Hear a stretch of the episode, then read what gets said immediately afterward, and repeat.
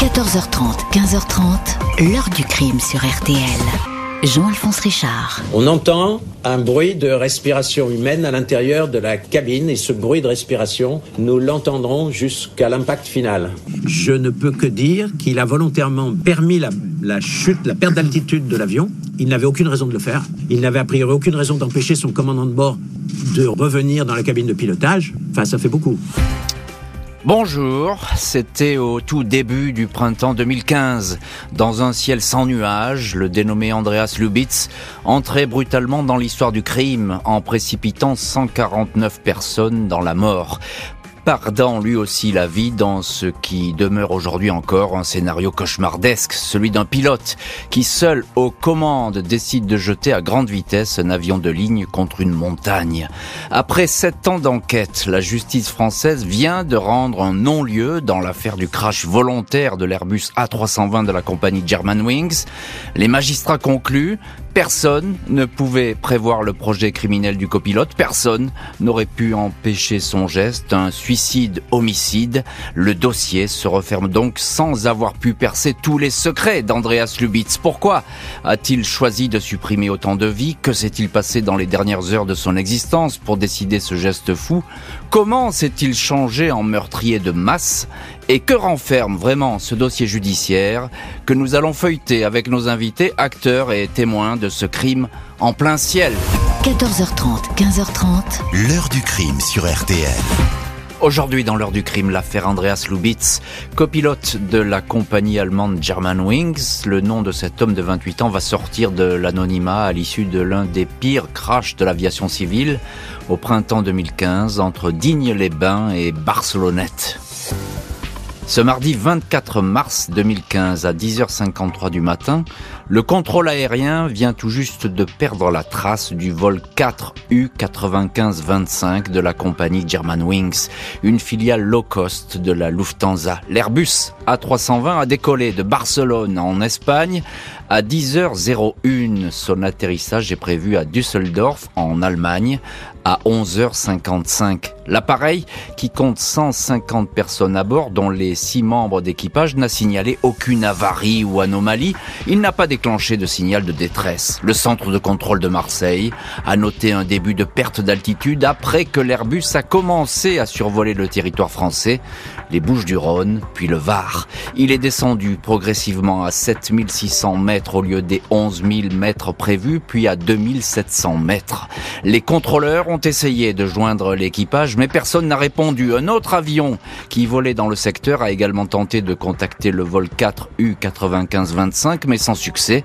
La descente, qui s'apparente à une chute progressive, s'est poursuivie. À 10h40, l'alarme de bord s'est déclenchée pour prévenir de la proximité dangereuse du sol, puis plus rien, plus de communication, le silence, plus aucun point sur les écrans radars.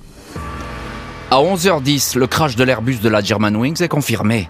L'accident s'est produit dans une région au relief accidenté difficile d'accès, le massif des Trois Évêchés, dans les Alpes de Haute-Provence, au carrefour de trois petites communes, Prats, Haute-Bléone, le Vernet et Seine-les-Alpes.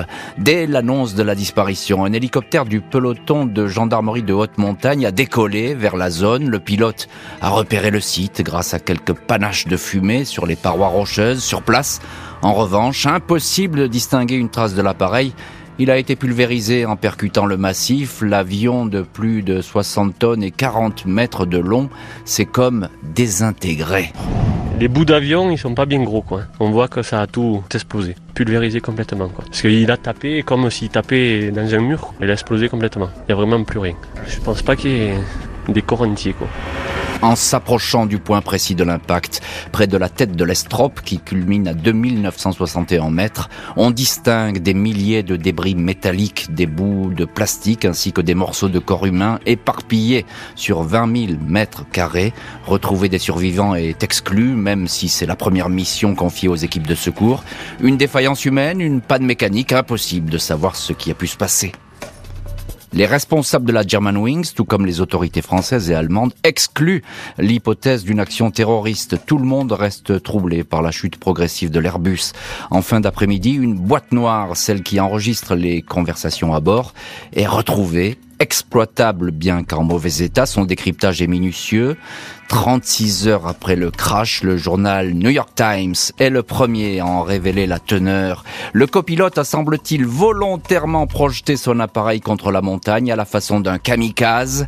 Il était seul aux commandes. Jeudi 26 mars, le procureur de Marseille, Brice Robin, confirme ce scénario hallucinant devant des familles de victimes médusées, sans toutefois entrer précisément dans les détails et alors que les recherches sur le terrain ne sont pas terminées. Jusqu'à 1200 gendarmes et sauveteurs vont arpenter la zone pas moins de 2870 fragments de corps seront collectés pour permettre au plus vite l'identification des malheureux. Un suicide, donc, celui du copilote, un suicide qui jette la consternation et l'effroi, et on va voir dans le chapitre suivant ce qui s'est vraiment passé dans cette cabine de pilotage.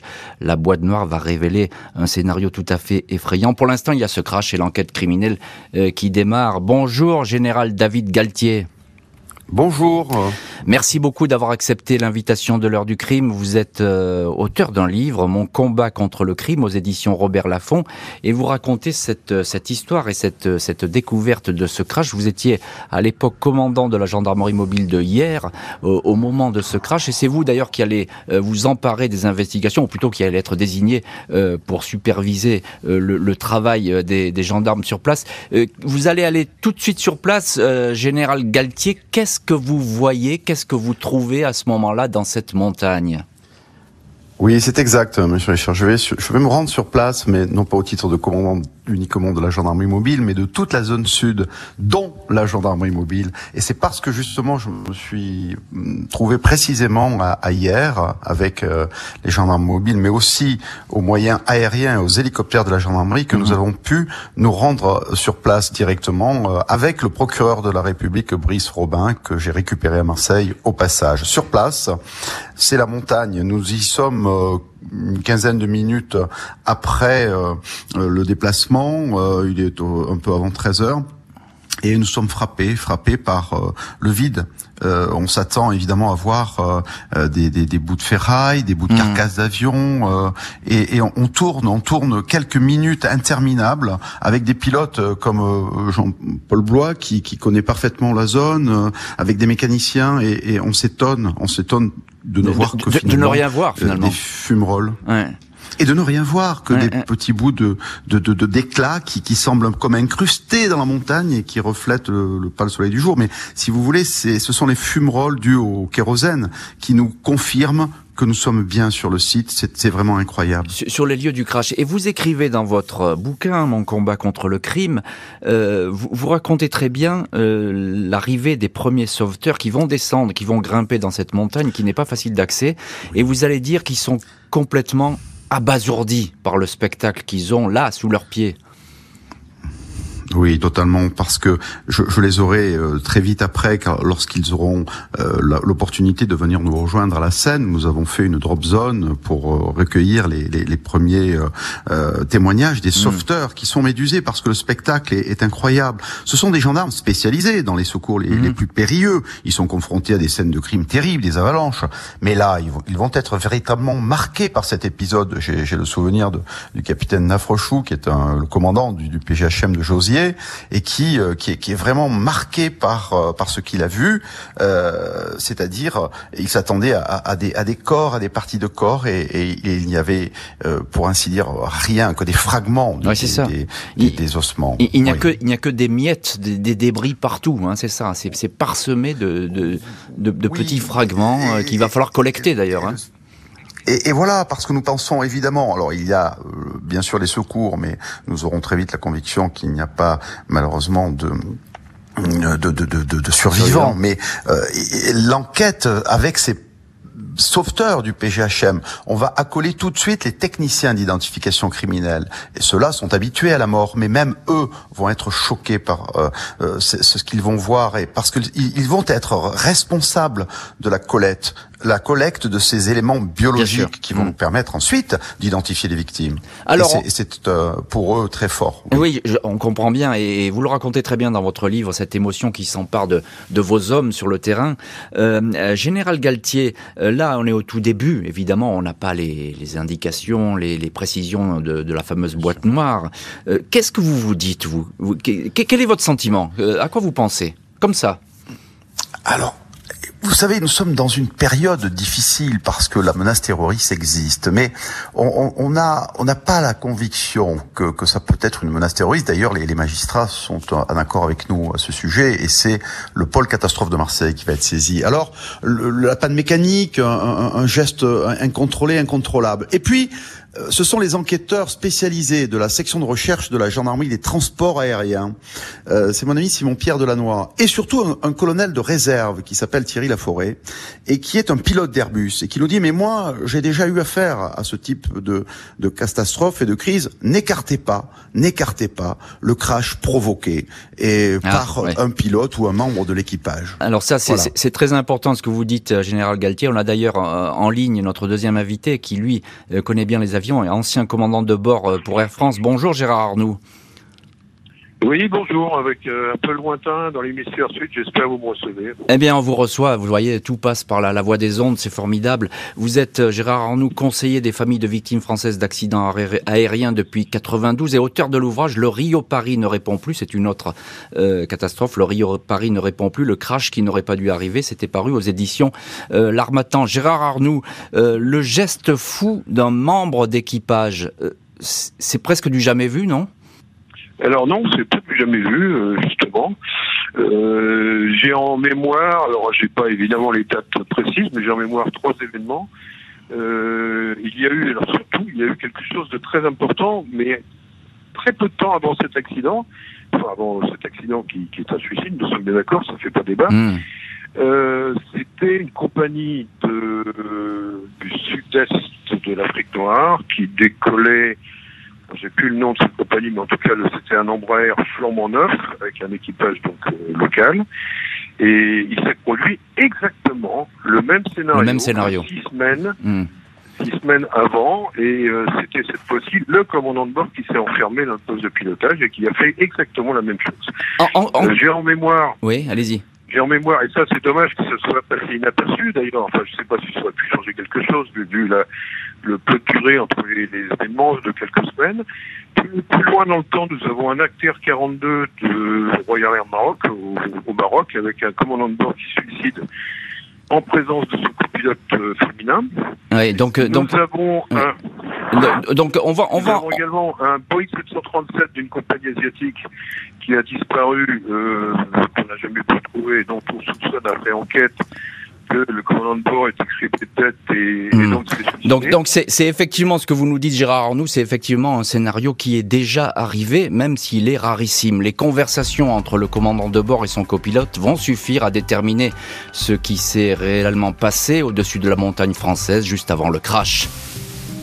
La première boîte noire retrouvée sur une pente de la montagne a vite permis de se faire une idée précise des circonstances de la catastrophe.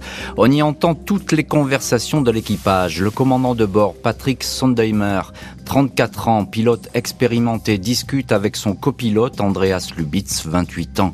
Les échanges lors des 20 premières minutes sont tout à fait banals.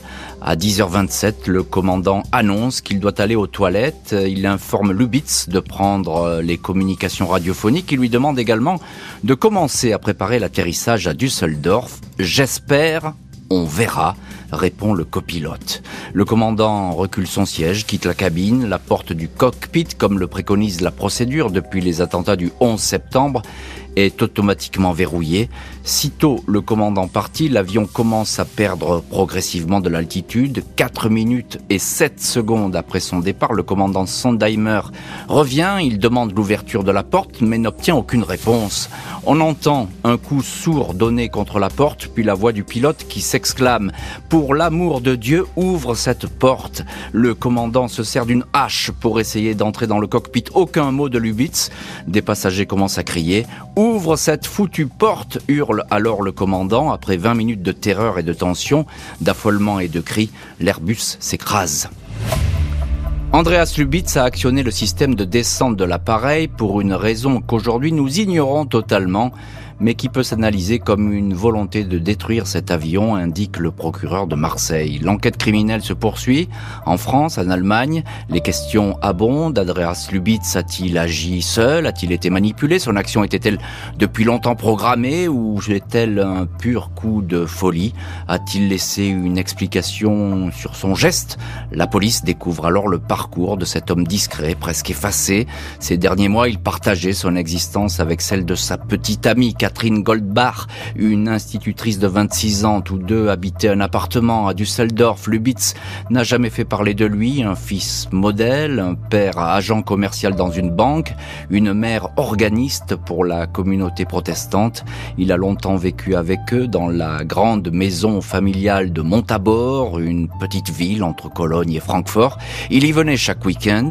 Il est décrit par ses connaissances comme un garçon normal, plutôt joyeux, même s'il est réservé. Les auditions de témoins menées par la police criminelle de Rhénanie-Palatinat s'enchaînent, vie privée et parcours professionnel. Le dossier est passé au crible. Lubitz est entré à la Germanwings en septembre 2013. Il affichait 630 heures de vol. Il avait toujours rêvé d'être pilote, inscrit dès l'adolescence dans le club de vol à voile de la ville de Montabor. Il avait d'ailleurs survolé, à bord d'un planeur, la région française où il écrasera un jour l'Airbus. Un accro dans son parcours retient l'attention. Alors qu'il avait été sélectionné, septembre 2008, par la Lufthansa pour suivre une formation de pilote, il a dû quitter les cours pendant une longue période, pas moins de neuf mois et demi. À une amie, il a confié qu'il souffrait de dépression, un burn-out. Lubitz est alors suivi par un psychiatre qui donne son feu vert à la reprise des cours. Il peut suivre le stage pratique de la compagnie quatre mois à Phoenix, en Arizona. Alors, ce scénario euh, tout simple de cet homme qui est névrosé, qui est enfermé dans cette cabine de pilotage, euh, est un peu trop simple. On va voir aussi qu'il peut être un dissimulateur et qu'il a parvenu à caché plein de détails sur cette névrose qui, qui le ronge. On va détailler tout ça dans le chapitre suivant. Euh, Général Galtier, vous menez les investigations au sol, vous évidemment côté français. Lorsque vous prenez connaissance de ces éléments effarants, euh, ces conversations dans le cockpit, euh, quelle est votre, votre réaction, vous et puis aussi le, le procureur de Marseille qui est extrêmement choqué par ce qu'il découvre?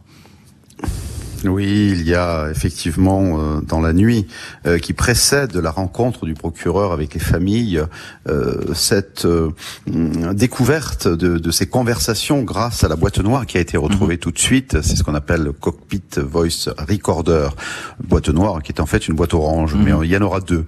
Et, et celle-ci nous révèle effectivement le déroulé, le déroulé exact des faits et va nous permettre de mieux comprendre à la fois la volonté euh, du copilote de, de, tout verrouiller et de se projeter, de projeter l'avion avec ses passagers contre la montagne, et l'impossibilité pour mmh. les autres membres de l'équipage, malgré leur, euh, leurs essais de, de, de, de, rentrer, de pénétrer dans ce cockpit. Vous savez qu'après les attentats euh, de 2011, il y avait eu des, de nouvelles directives pour fermer le, le cockpit mmh. de la part des pilotes. Et c'est ce qui va se Septembre 2001 depuis les, attentats à New York hein, contre le World Trade Center. On avait changé les procédures. Euh, on entend. Alors, il parle pas Lubitz. Encore un mot, général euh, Galtier. Il parle pas Lubitz, mais on a passé le son du, du procureur de Marseille qui dit on entend cette respiration. C'est ça. C'est ça. On, on, on, est, on est tous euh, euh consternés par euh, la, la, maîtrise et, la détermination finalement d'André Lubis à, à, à, aller jusqu'au bout de son acte, hmm. qui, on, on, le sent, a été prémédité et l'enquête nous le révélera car nous saurons qu'il était venu faire du vol à voile et du planeur dans la région hmm. des Alpes de Haute-Provence. Et qu'il avait pu effectivement reconnaître à cette époque les lieux. Gérard Arnoux, ancien commandant de bord pour euh, Air France, on vous retrouve dans cette heure du crime. Je parlais de cet incident lors de sa formation à Lubitz avec ce, ce burn-out euh, qu'il a éloigné de, pendant neuf mois et demi de cette formation. Est-ce que cet incident aurait dû alerter tout de même la, la compagnie, la Lufthansa? Euh, absolument. Pour moi, s'il y a une responsabilité recherchée, elle est là. Euh, un burn-out euh, temporaire, c'est tout à fait compréhensible, excusable. Puis l'intensité de la formation pour accéder au cockpit d'un avion mhm. les jeunes sont soumis à rude épreuve. Ça, c'est donc un petit burn-out, euh, un repos de 15 jours pour reprendre des formations, c'est tout à fait normal, euh, quoique assez rare. Un arrêt de 9 mois, on n'est plus dans le burn-out, on est dans quelque chose de beaucoup plus grave. On est dans une dépression. Cette dépression, ce pilote n'aurait jamais dû reprendre sa formation. En tout cas, je peux vous garantir que ce ne serait pas arrivé euh, dans la plupart des compagnies du monde. Euh, il y a aussi une défaillance du système euh, médical euh, anglo-saxon et allemand dans la mesure où ce sont des médecins de ville labellisés aéronautiques qui délivrent les autorisations de Hmm. euh, les, les- les certificats médicaux, alors qu'en France, nous avons, il y a pas qu'en France, il y a deux trois pays qui, euh, qui disposent de certificats, Hmm. euh, des CENPN, qui sont des, des centres d'expertise médicaux du personnel navigant, qui sont dans lesquels passent euh, les cosmonautes. Ah, alors, oh, je- je- passent dans les mêmes centres que les Ouais. cosmonautes. Alors on comprend bien que c'est une procédure euh, différente. Juste encore un mot, euh, Gérard Arnoux, même si on vous entend pas très bien, peut-être vous devriez éloigner un petit peu votre téléphone de la bouche. Euh, simplement, un, un- un autre mot. Sur ces tests qu'on fait passer aux, élèves pilotes, etc., il y, a la gestion du stress. On peut euh, détecter finalement les sujets à risque.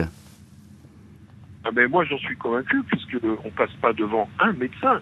On passe une journée complète, on passe devant une dizaine de médecins, chacun dans sa spécialité. On passe devant un psychologue, bien sûr, et enfin on passe devant un général qui valide, euh, qui valide la journée. Donc, euh, bien évidemment, ce n'est pas un seul médecin qui décide Hmm. dans les centres d'expertise médicaux français. Oui, donc ça, c'est là, c'est très très encadré. Euh, donc vous, vous le confirmez, hein, c'est important parce que de, de le répéter, euh, il y a eu une erreur de fait d'entrée, c'est-à-dire que cet, homme- cet homme-là, il n'aurait pas jamais dû voler. Hein. Alors moi j'ai eu un débat avec un journaliste allemand sur ce sujet qui avait communiqué dans, dans un- une revue internationale euh, anglo-saxonne où il disait ah oui mais euh, si on avait int- interdit euh, Andreas Lubitz de reprendre sa formation, c'eût été de la discrimination. Alors vous savez, on met de la discrimination partout. Maintenant, Mm. les Allemands sont très forts pour ça. C'est pas de la discrimination. Je lui ai répondu que c'était de la sélection, tout simplement. Tout le monde n'est pas fait pour accéder au cockpit d'un avion de ligne, euh, et c'est tout à fait normal qu'il y ait des sélections. Et les gens qui, ont- qui présentent des fragilités psychologiques profondes ne devraient pas Ne- pouvoir Ne, de- accéder ne au devrait pas voler, ne, ne devrait pas voler, on vous comprend bien et c'est parfaitement clair ce que vous racontez. Le problème ici, c'est que le copilote a caché un mal qui ne cessait de s'amplifier et qui allait peut-être mettre un terme à son rêve de devenir commandant de bord, une peur qui le rongeait intérieurement. Lundi 23 mars 2015, veille de la tragédie, Andreas Lubitz ne montre aucun signe d'inquiétude ou de stress selon le témoignage de sa compagne, recueilli par les enquêteurs. Quand je suis rentré, dit-elle, nous sommes allés faire les courses pour la semaine, nous avons tout rangé, nous avons dîné, puis nous avons regardé la télé. Malgré ce calme apparent, le copilote est miné par des problèmes de vue.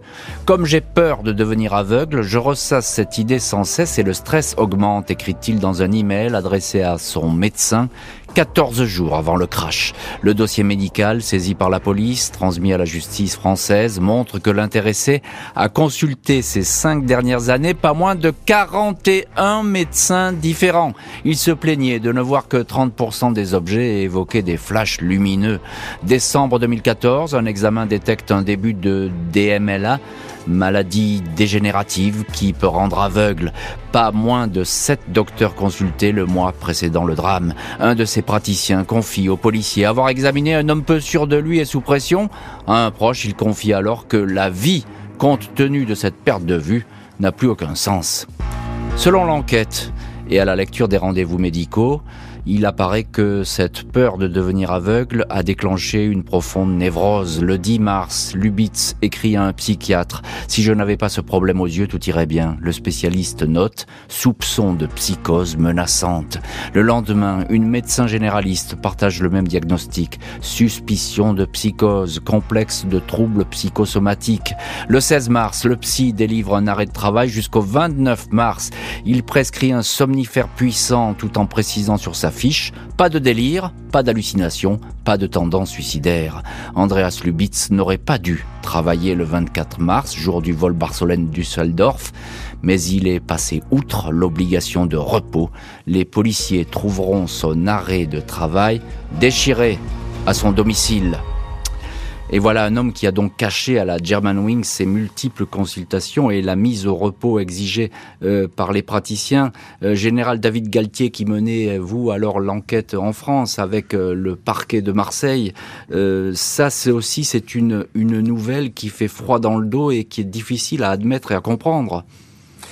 Naturellement, euh, nous, nous, ne l'obtenons pas tout de suite car il y a deux temps dans l'enquête, hmm. un peu la flagrance, où nous sommes concentrés sur les recherches liées à, l'identification des victimes et donc nos notre travail avec la, la, les polices, les policiers donc euh, allemands euh, se, se, sont orientés vers euh, les recherches d'ADN, mais également sur l'environnement. mais peut-être cet environnement sera-t-il plus complet lorsque ensuite il y aura des informations judiciaires ouvertes et que les magistrats instructeurs, les juges du pôle catastrophe à Marseille prendront le relais. Nous et moi en particulier, je travaille beaucoup avec le procureur de la République, Brice Robin, sur la première phase, le premier temps de l'enquête. Et euh, effectivement, ce que l'on apprend est, est, un peu un, mm. aussi très surprenant, bien sûr. Mm. Euh, euh, Gérard Arnoux, ancien commandant de bord pour Air France, euh, qui connaissait bien toutes ces procédures, là finalement la compagnie elle a été abusée puisqu'elle n'a pas eu de euh, Lubitz ne l'a pas informé de ses rendez-vous chez les médecins. Tout a été caché, il a dissimulé Lubitz. Alors euh, oui, je suis bien d'accord. La compagnie ne pouvait pas le savoir dans le système euh, médical allemand. Euh, ça n'aurait jamais pu se produire dans le système médical français, puisque la DMLA aurait été diagnostiquée forcément lors de la visite annuelle et l'interdiction de voler aurait été immédiatement prononcée euh, vis-à-vis de la compagnie. Hmm. Donc ça ne peut pas arriver dans un système élaboré comme le nôtre. Hmm. Donc là, il y, a une, il y a vraiment, c'est effectivement la faillite du système. Et d'autre part, je pense que la DMLA est un déclencheur chez Andreas Lubitz, parce que si j'ai bien compris, pendant sa formation, il n'était pas question de DMLA. Hmm. et pourtant, il a fait une dépression profonde de plusieurs mois. Vous voyez. Donc la DMLA, euh, oui, certes, mais euh, c'est plutôt un déclencheur chez un un, individu qui, qui, avait des problèmes psychiatriques à l'évidence, mais qui n'était difficilement détectable. Bien sûr. encore un mot très court, Gérard Arnoux. Euh, il, a consulté des dizaines de médecins. Ces médecins, ils sont pas censés euh, rapporter euh, l'état de, de, ce patient à la compagnie? Ils savent qu'il est pilote. Ah ben ça, ben là, le, oui, enfin, moi je le pense, mais maintenant savez bien qu'en matière de médical, il y a le, secret médical. Maintenant, le secret médical, il peut peut-être trouver ses limites euh, quand on met en danger, effectivement, euh, la vie de 150 à 200 personnes. Donc euh, là, il y a une vraie question à se poser. Mais encore une fois, si on était devant un centre d'expertise médicale du personnel navigant, je comprends bien. Ça, ne serait pas arrivé. ça ne serait pas arrivé. Le risque de devenir aveugle est-il le déclic qui a poussé le copilote à commettre le pire, ou bien avait-il planifié, mûrement réfléchi son geste la justice cherche à comprendre. Avant de se suicider et de foudroyer les passagers du Barcelone Düsseldorf, Andreas Lubitz aurait déclaré un jour à sa compagne Catherine Goldbach Un jour, le monde entier connaîtra mon nom et se souviendra de moi. La jeune femme explique qu'elle n'avait pas compris à l'époque le sens de cette phrase énigmatique. Entendue par les policiers, elle décrit un homme en mal de confiance en soi. Le psychiatre Daniel Zaguri, expert auprès des tribunaux, explique qu'il existe des suicides en forme d'apothéose destinés à marquer l'histoire. La personne va alors tuer massivement avec une indifférence absolue au sort d'autrui, dit le psychiatre qui ne croit pas à la crise passagère. Il imagine une détermination absolue de l'intéressé. Deux ans après la tragédie, Günther Lubitz, le père du copilote, s'insurge contre les conclusions de la justice française et notamment la thèse de l'homme perturbé, malade et suicidaire, aucune preuve tangible ou crédible conforte cette hypothèse, martèle le père. Notre fils était quelqu'un de très responsable, raconte Günther Lubitz au journal Die Zeit. Il n'avait pas de raison de prévoir son suicide et de le mettre en œuvre et encore moins d'apporter avec lui 149 personnes innocentes. Tel comportement ne lui correspond tout simplement pas. Le procureur de Düsseldorf, Christoph Kumpa, comprend l'attitude du père, mais reste sur ses positions. Seul le suicide peut expliquer la catastrophe. Général Galtier, vous qui euh, menez l'enquête avec le parquet de Marseille à l'époque, vous nous avez euh, dit tout à l'heure quelque chose qui a, qui, qui, a fait, qui a fait tilt dans mon oreille. Vous avez dit euh, c'était prémédité cette histoire. Il, avait préparé son coup. Euh, c'est un peu ce que pensent effectivement les psychiatres et ce que pensent les différents parquets, Allemagne et France. Expliquez-nous.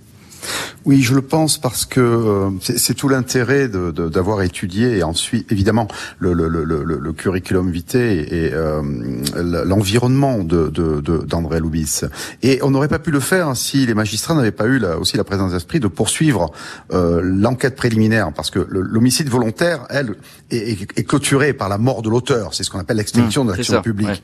Et puis, heureusement, il y a l'information judiciaire contre X, avec les chefs d'homicide involontaire par des personnes physiques ou morales, pardon, c'est comme ça que ça, mmh. ça se dit, et, et, qui nous permet de poursuivre l'enquête. Et plus on, on, on va dans l'enquête, plus on s'aperçoit que c'est euh, quelqu'un qui finalement, euh, même s'il avait eu ses troubles psychiatriques, avait parfaitement ses esprits. D'ailleurs, euh, il aurait été sans doute décelé bien avant par la compagnie si tel n'avait pas été le cas. Hmm. Et il faisait même, pendant, je le disais, ses congés des reconnaissances. Et il avait, il avait fait du planeur dans la zone de des Alpes de Haute-Provence, notamment. Et donc, à partir du moment où on sait très vite qu'il n'y a pas de dysfonctionnement apparemment de l'avion, euh, euh, on, se concentre sur la personnalité d'Andrea Lubitz et euh, pour ce qui me concerne, je, pense effectivement vers quelqu'un qui a prémédité son acte, comme on peut le voir sur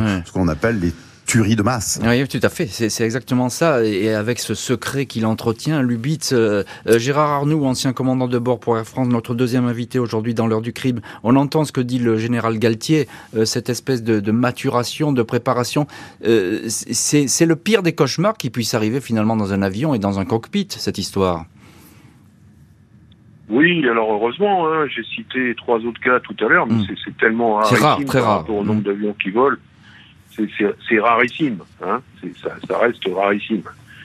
Euh, euh, par ailleurs, euh, je suis d'accord avec le général, hein, le, le, le, scénario est, est, absolument incontestable. Le père est dans le déni, bon, certes, on, peut, on peut, le comprendre, mm. mais, mais euh, le scénario est incontestable puisque on enregistre la, la respiration de, du, du, pilote, hein, donc qui semble être tout, tout, à fait calme, pas précipité, qui exclut tout malaise, etc.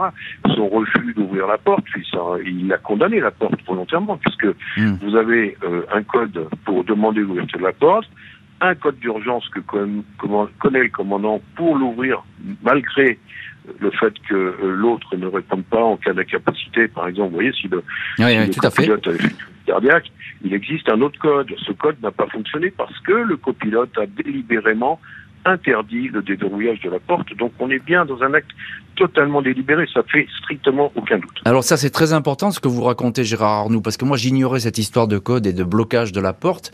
Donc là on est vraiment dans quelque chose de, de délibéré, quelqu'un qui avec calme sait exactement la trajectoire qu'il va prendre et va faire descendre l'avion contre le massif montagneux, c'est bien ça? Absolument. En plus, il utilise les commandes normales de vol. Il n'y a pas de panique il met le dans le mode euh, l'avion en mode speed descente dans le premier temps, puis après en open descente, parce que c'est ce qu'on fait hmm. quand on fait descendre l'avion. Normalement, il le précipite pas. Euh, il, il aurait pu, hein, éventuellement, euh, pousser les commandes à fond. non, il, il, était dans un dans son scénario certainement prémédité, en effet, oui. L'enquête va donc rester obstinément euh, fixée sur un suicide dévastateur et monstrueux. Reste à savoir si, comme le pensent certaines familles de victimes, le drame était prévisible et aurait pu être évité. 21 février 2022, après sept ans d'enquête, les trois juges du pôle accident collectif au tribunal judiciaire de Marseille rendent une ordonnance de non-lieu. Selon les magistrats, nul n'avait eu connaissance de l'intention suicidaire qui animait Andreas Lubitz. Personne n'aurait pu l'empêcher de commettre son geste. Aucune faute n'a été commise par l'entourage du copilote. Les proches de l'intéressé, famille, compagne, ses collègues de travail, ses supérieurs hiérarchiques, les médecins, tout le monde est exonéré de toute responsabilité pénale. L'infraction d'homicide involontaire au pluriel n'est pas constituée, les poursuites abandonnées. Andreas Lubitz aurait dissimulé sa folie suicidaire au point de la rendre indétectable. Selon une expertise psychiatrique versée au dossier, Lubitz personnalité névrotique aux traits obsessionnels, se ressentait déjà comme mort, il avait choisi une fin grandiose, vivant et mourant en pilote lors d'un suicide homicide de masse, un suicide apothéotique. Un suicide en apothéose, donc, comme le disait d'ailleurs le, professeur euh, Zaguri. Euh, Gérard Arnoux, euh, cette, cette histoire de la German Wings, est-ce qu'elle a changé la donne en matière d'aviation civile, de sécurité et de procédure? Oui, tant, oui, ça a changé temporairement dans la mesure où certaines compagnies ont imposé que lorsqu'un des membres d'équipage s'absente pour satisfaire un besoin physiologique, par exemple, euh, il y ait un autre membre d'équipage de cabine mhm. qui vienne s'asseoir euh, à sa place dans le cockpit. Donc, euh, pour qu'il y ait une espèce de comment dire, de, de, surveillance. Mais enfin, euh, le mieux est parfois l'ennemi du bien, parce que après tout, euh, pourquoi euh, ça serait pas le problème ne viendrait pas de celui qui vient s'asseoir à la place de celui qui vient s'absenter. Oui. Donc, il faut, jamais, il, faut bien, il faut bien faire confiance. Il faut bien faire confiance à quelqu'un, Gérard Arnoux, à un moment donné. Hein. On peut pas tout surveiller. si vous me permettez de dire un mot sur l'ordonnance de non-lieu. Euh, moi, je pense que je ne sais pas si les familles sont encore les dans les délais, mais vous savez que moi, j'ai je suis conseiller de, de famille de victimes. Je suis moi-même partie civile dans, dans l'Orient. Je l'ai été dans Concorde, je l'ai été dans euh, Saint-Odile. Euh, nous avons contesté l'ordonnance de non-lieu euh, pour l'Orient euh, devant la Chambre de l'instruction qui nous a donné raison. Hmm. Donc, euh, donc le Air France et Airbus seront bien envoyés en correctionnel en 2022. Donc, moi, selon moi, effectivement, il était, il est, j'entends bien l'argument que il était quasiment indétectable parce qu'on a affaire à un psychopathe qui dissimulait parfaitement bien son état. Mhm. Ça, je je dis que la faute, elle est en amont d'avoir mhm. permis à ce ce, personnage de continuer sa formation de pilote de ligne. Pour, pour ce résumé, vous dites que les, les familles de victimes, il n'y a pas de victimes françaises, hein, je le précise dans, dans, cette histoire, mais que les familles de victimes peuvent faire appel devant la chambre de l'instruction pour euh, éventuellement... Absolument, euh, s'ils respectent les délais, ils peuvent faire appel de la décision devant la chambre de l'instruction qui euh, instruira, donc ça dure un an de plus certainement, et, mais en cherchant, il faut fonder le, la, contestation, et pour moi, elle ne peut pas être fondée sur les arguments du procureur, qui sont tout à fait recevables, elle doit être fondée sur la responsabilité de la compagnie Lufthansa, qui aurait dû écarter de son école de formation un individu qui manifestement n'avait pas les dispositions pour être pilote de ligne. Alors c'est très précieux ce que vous nous dites Gérard Arnoux, parce que ça veut dire qu'effectivement, vous connaissez bien ce genre de situation. Euh, l'enquête pourrait éventuellement se, se poursuivre si les familles le, décident, et notamment en faisant appel de cette euh, décision euh, judiciaire. Euh, Général Galtier, est-ce que vous partagez cet avis. Alors vous êtes un peu, vous êtes euh, partie prenante dans ce dossier, j'ai envie de dire, parce que vous avez mené l'enquête, donc vous n'allez pas dire le contraire de ce que vous avez retrouvé sur le terrain. Mais effectivement, on peut se poser des questions sur la frustration des, des, familles euh, face à, à cette fin d'enquête on, les comprend d'autant plus que nous les fréquentons euh, régulièrement, toutes les années. Certaines d'entre elles viennent en pèlerinage euh, au Vernet, et, mhm. euh, au monument et à la stèle, et nous, et nous sommes présents, bien évidemment, puisque nous les avons accompagnés dès le début. Quant à, l'enquête, si nous avons mené bien sûr l'enquête initiale, préliminaire, puis une partie des investigations avec les magistrats instructeurs, le reste, je dirais, est du ressort de la justice euh, hmm. française quant aux conclusions. Et, et, naturellement, il y a cette opportunité offerte aux familles qui le souhaitent euh, de faire appel de, de, de cette décision, mais qui hmm. en plus renvoie à euh, globalement une formation initiale et qui, je dirais, n'a pas de lien direct avec le, la, le, crash lui-même hein, et les heures du crash. Et, et, nous avons même mené des investigations aussi en Espagne pour vous dire, pour cerner la personnalité d'Andrea Dubitz, la, la veille, le, le, le matin encore euh, de, de, son vol. Il avait fait l'aller-retour et, les investigations menées avec la Guardia civile et les enquêteurs espagnols à, Barcelone nous, confortaient, voilà, euh, dans l'idée que euh, il était aussi relativement de, de, de, serein en fait, si je puis m'exprimer ainsi. Mais mm. il, il n'a donné aucune mm. prise à, à, une quelconque pression. Donc c'est ce qui me faisait pencher vers cette préméditation, cette maturation de longue date. Et, et qu'y a-t-il dans la tête d'un tueur de masse bien malin euh, qui pourrait y répondre. Ce sont les tueries de la Columbine à l'université ou ce, ce que signifiait tout à l'heure euh, le notre ami euh, Mmh, pilote lui-même. Mmh. Euh, je me rappelle de de de, de, de l'Égyptaire parce que c'était un vol aussi comme ça Bien en sûr. 99. Et- voilà. Donc Et- et- euh, et dans tous les cas de figure, ça, ça reste pour vous, euh, général Galtier, militaire expérimenté, gendarme, un, un cauchemar cette histoire. hein, on peut le, on peut le dire comme ça. hein.